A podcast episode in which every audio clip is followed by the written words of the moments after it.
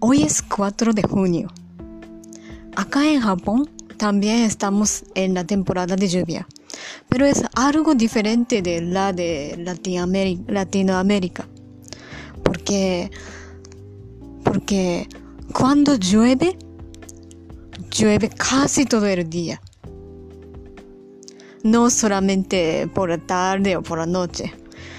Así que no se puede secar la ropa, no se no pueden salir, caminar. Entonces, y también hay mucha humedad. Y a veces a veces sale hongo en la comida, etc.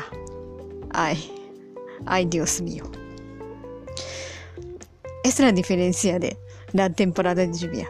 Y después de la temporada de lluvia, llega el verano muy, con mucho calor y mucha humedad. Ay, qué miedo. A ver si puedo aguantar y sobrevivir de del verano de Japón después de varios años.